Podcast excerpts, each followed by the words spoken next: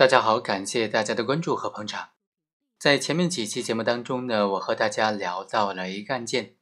说一个地方的税务局啊，他为了完成本单位的征缴的任务，以及为了谋取本单位的不正当的利益，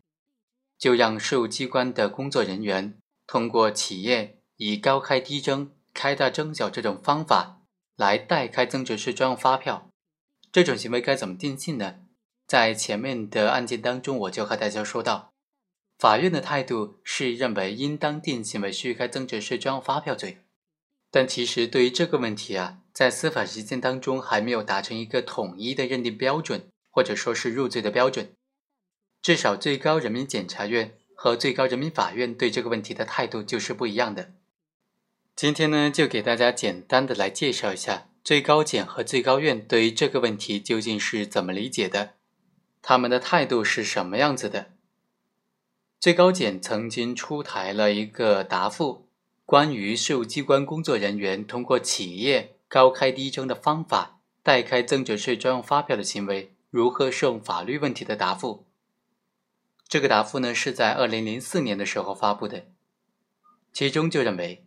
税务机关及其工作人员将不具备条件的小规模纳税人虚报为一般纳税人。并且让他采用高开低征的方法，为他人代开增值税专用发票的行为，就属于虚开增值税专用发票的行为。对于造成国家税款损失的，构成犯罪的话，就依照刑法第二百零五条的规定来追究刑事责任。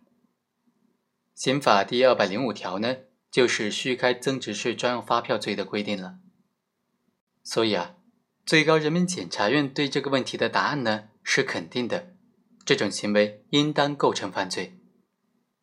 最高法院在二零零一年的时候也出台了一个复函，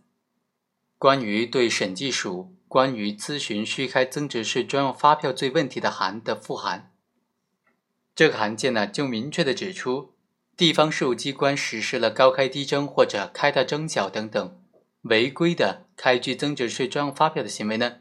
它不符合刑法第二百零五条的规定的这种虚开增值税专用发票的犯罪行为，如果造成国家税款重大损失的，对有关主管部门的国家机关工作人员呢，就应当根据刑法有关渎职罪的规定来追究他们的刑事责任。所以啊，按照最高法院的这个态度呢，这种行为就不构成虚开增值税专用发票罪了。而应当按照有关渎职罪的规定，对相关人员追究刑事责任。好，以上就是本期的全部内容，我们下期再会。